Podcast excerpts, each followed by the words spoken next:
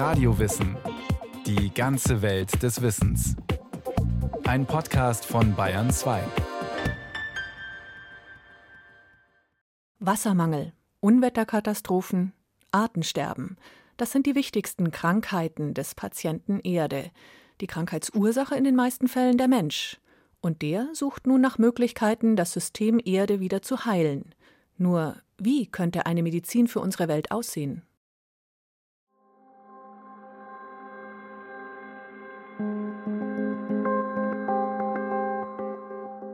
Was mir den Hauptantrieb gewährte, war das Bestreben, die Natur als ein durch innere Kräfte bewegtes und belebtes Ganzes aufzufassen.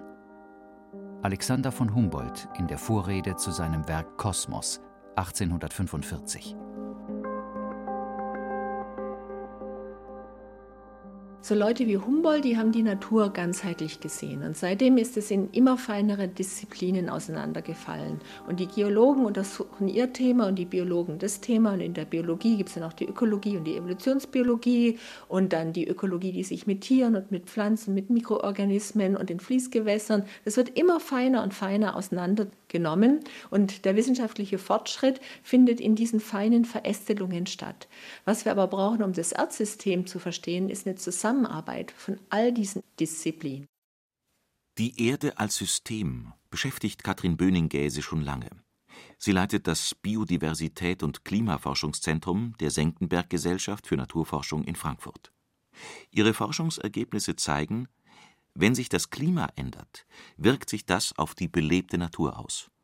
Umgekehrt beeinflussen die Lebewesen die anderen Sphären der Natur, den Zustand von Böden, Gewässern, der Atmosphäre.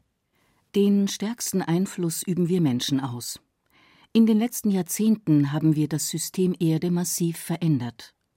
Senckenberg-Generaldirektor Volker Moosbrugger vergleicht das mit einem ungesunden Lebenswandel, durch den wir unser Körpersystem schädigen. Sie haben zu wenig Sport gemacht, sind übergewichtig, haben hohen Blutdruck, dann nehmen sie eben Medikamente, um ihr System wieder in den Griff zu bekommen. Und genau so, denke ich, muss man es sehen, letztlich mit dem System Erde. Da habe ich das gleiche Problem. Ich habe es an verschiedenen Stellen überspannt, übernutzt und muss jetzt Gegenmaßnahmen ergreifen, sodass der Schaden auch für uns Menschen möglichst gering bleibt. Eine Medizin für die Erde also, für den blauen Planeten, dessen Ozeane, Kontinente und Atmosphäre zusammen mit dem Leben ein Ganzes bilden. Jeder Teilbereich hängt von allen anderen ab. Die faszinierenden Aufnahmen der Erde aus dem Weltraum während der Apollo-17-Mission im Jahr 1972 sind zur Ikone dieses Gedankens geworden. Seitdem hat die Erdsystemforschung große Fortschritte gemacht. Heute sind wir wieder da, wo Humboldt auch gestartet hat. Wir versuchen, die vielen Einzelteile wieder zusammenzubringen, um das System zu verstehen. Nur haben wir heute ganz andere Methoden, Untersuchungsverfahren zur Verfügung, um uns wirklich dem System Erde zu nähern. Und das ist ganz wesentlich auf der einen Seite die Satellitenbeobachtung, Fernerkundung, das System insgesamt zu beobachten, auf der anderen Seite die Modellierung, mit der wir Prozesse, die auf der ganzen Erde ablaufen, simulieren können. Es scheint angemessen, der gegenwärtigen, in vielfältiger Weise vom Menschen dominierten geologischen Epoche die Bezeichnung Anthropozän zuzuschreiben. Paul Krützen, Meteorologe und Chemie-Nobelpreisträger im Jahr 2002.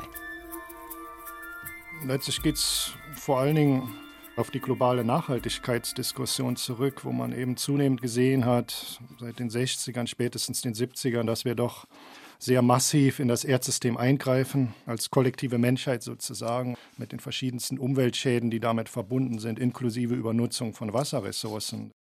Die sind das wissenschaftliche Thema von Dieter Gärten. Er koordiniert den Bereich Erdmodellierung am Potsdam Institut für Klimafolgenforschung. Wasser ist ein zentrales Element im Erdsystem.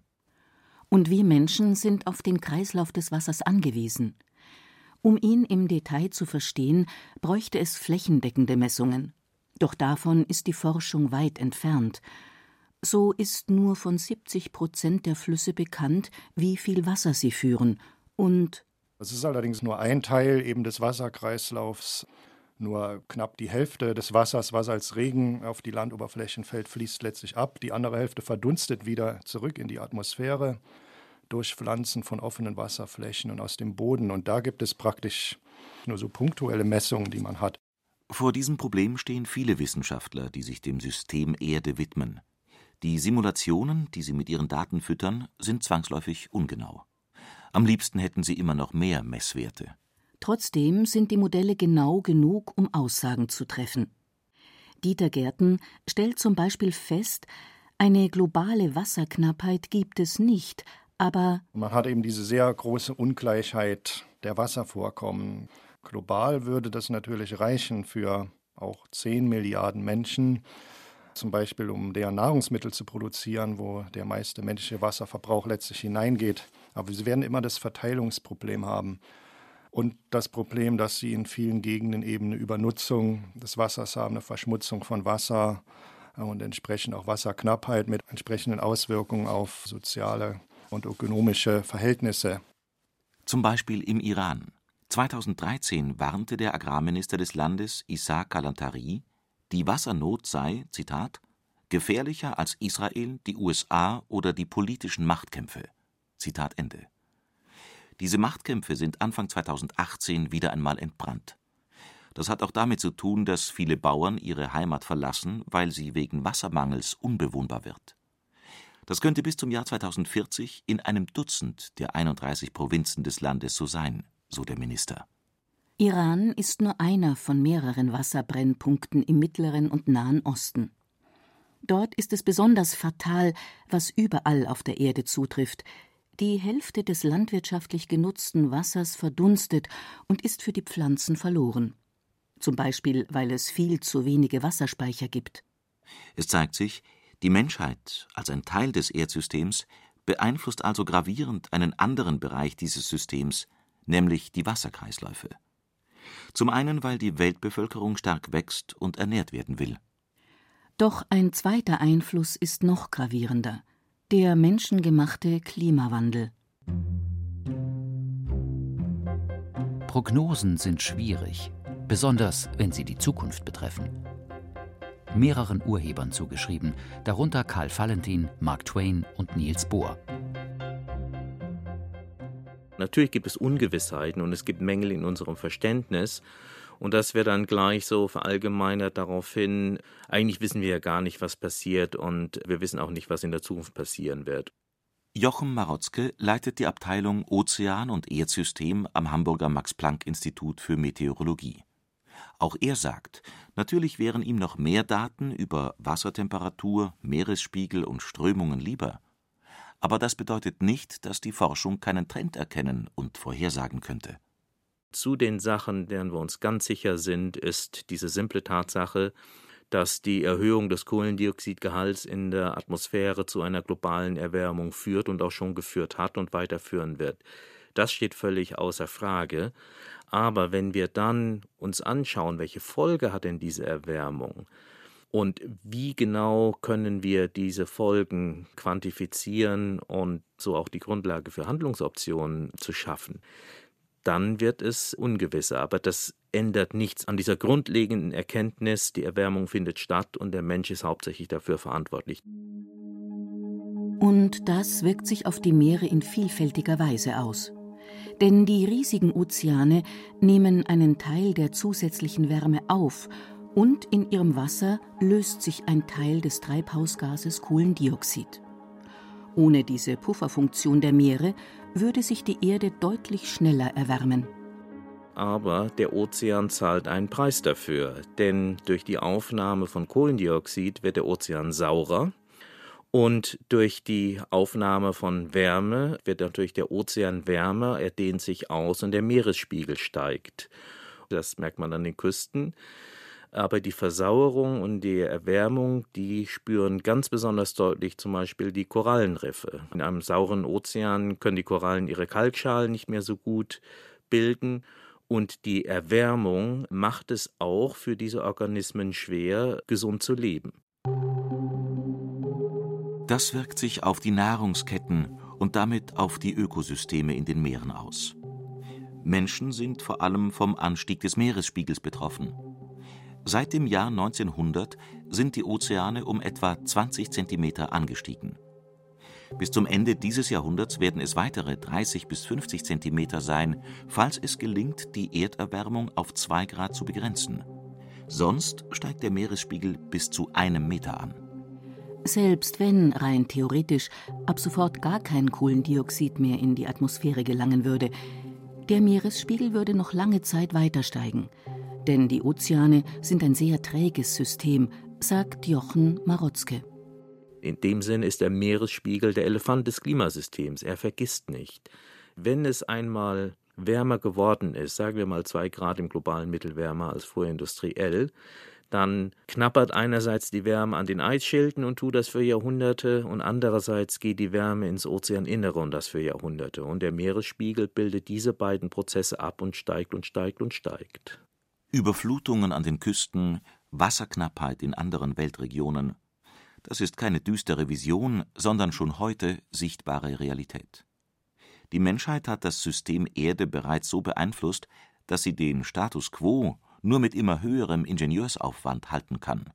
Deichen und Schutzbauwerken, deren Bau immer aufwendiger wird. Manche Forscher favorisieren zusätzlich eine ganz andere technische Medizin für die Erde.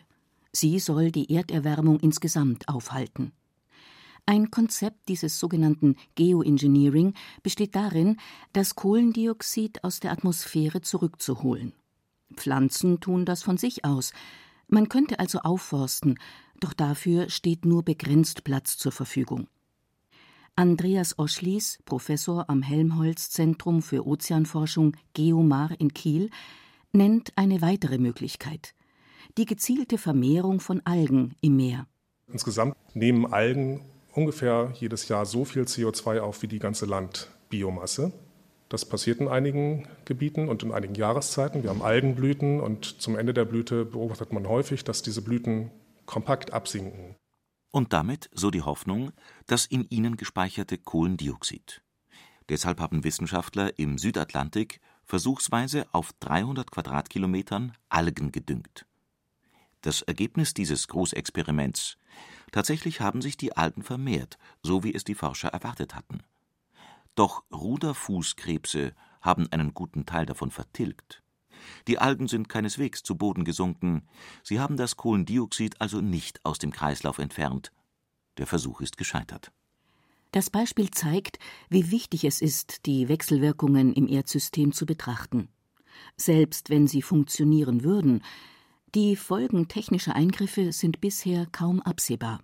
Habe ich selber auch große Probleme mit, würde ich auch bisher nicht befürworten. Ich denke aber, dass man das noch genau angucken muss. Wir müssen immer die Risiken einer Handlung in Beziehung setzen zu dem Risiko, nichts zu tun.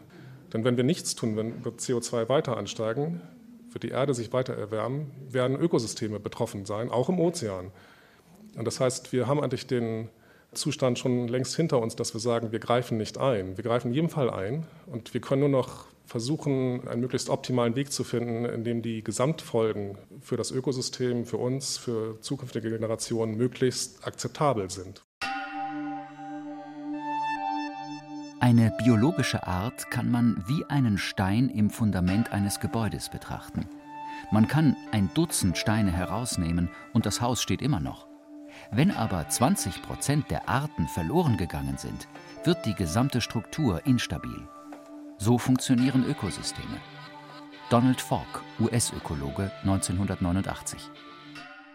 Die Biodiversität ist letztlich die Lebensgrundlage für uns Menschen. Wir brauchen eine vielfältige Umwelt. Es reicht von einer Vielfalt der Arten über eine Vielfalt der Gene und einer Vielfalt der Landschaften, um eben auf der Erde leben zu können und um unsere Nahrung, unsere Medikamente, unser Glück letztlich auch zu finden. Katrin Böning-Gäse vom Senckenberg Forschungsinstitut weiß aber auch, die Biodiversität, also die Vielfalt des Lebens auf der Erde, schwindet in einem dramatischen Ausmaß. Das betrifft einerseits die Zahl der Arten. Zwar gibt es dazu keine verlässlichen Zahlen, Experten vermuten aber, dass jeden Tag mehrere Arten aussterben und für immer verloren sind. Andererseits geht auch die Zahl von Organismen in vielen Lebensräumen zurück.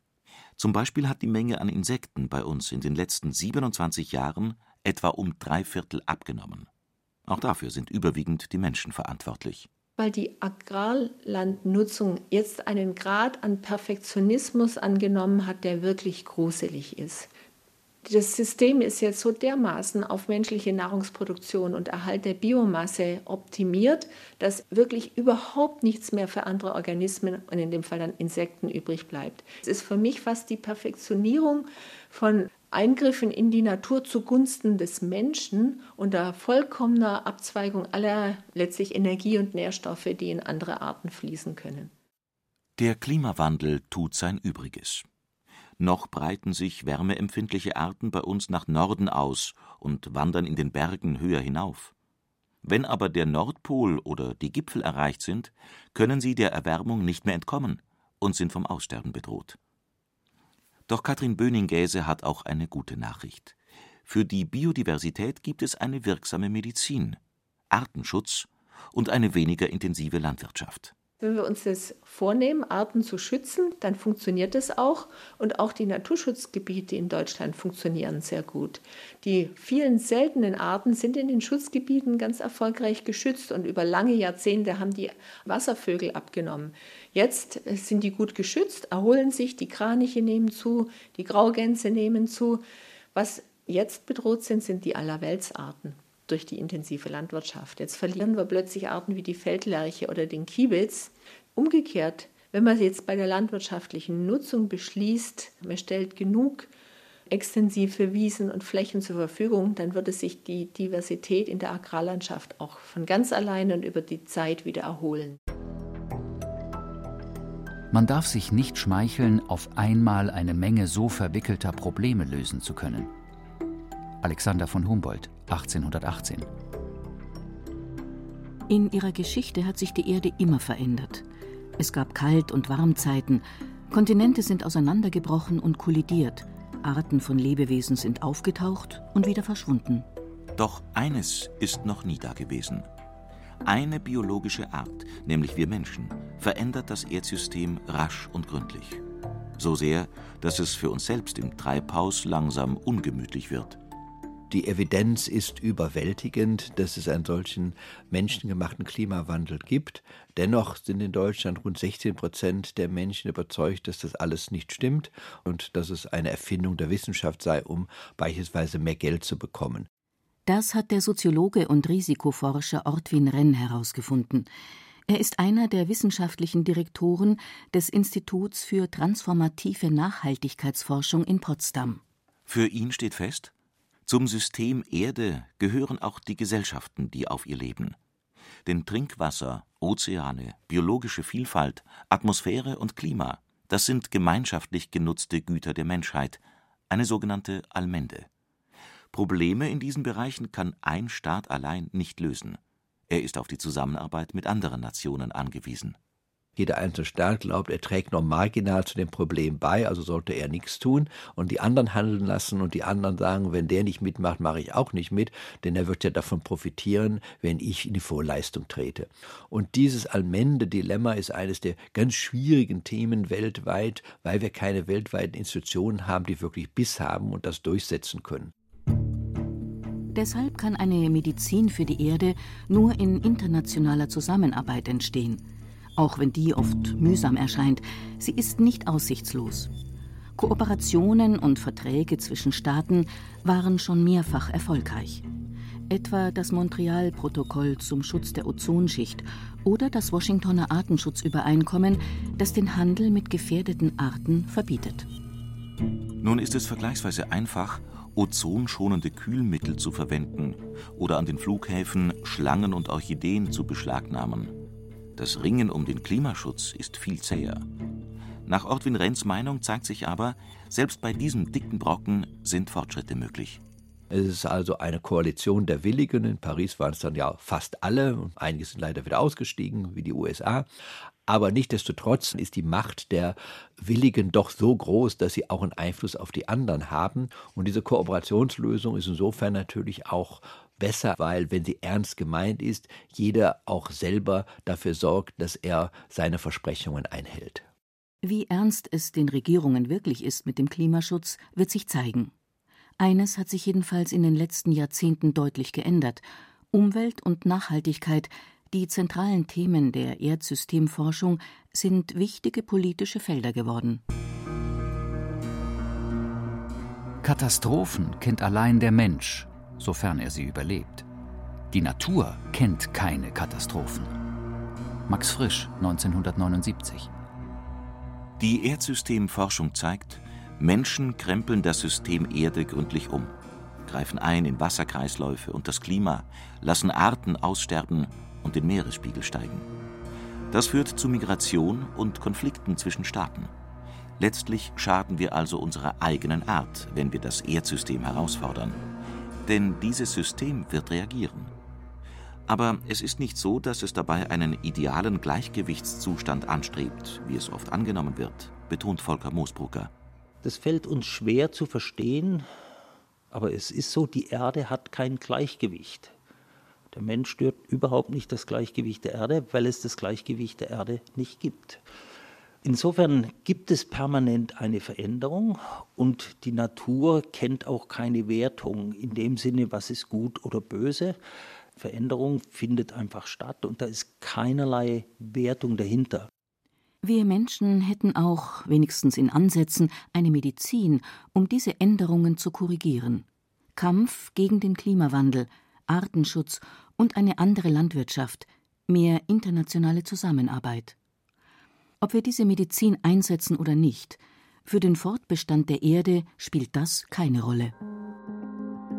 Aber wir Menschen haben natürlich Wertvorstellungen und es ist durchaus legitim zu sagen, das ist eine Erde, die für uns Menschen positiv und angenehm ist oder das ist ein Erdsystemzustand, der ist für uns sehr kritisch und problematisch. Da ist die Herausforderung schon auch an die globale Gemeinschaft zu identifizieren, was ist eigentlich ein Zustand, den wir gerne hätten.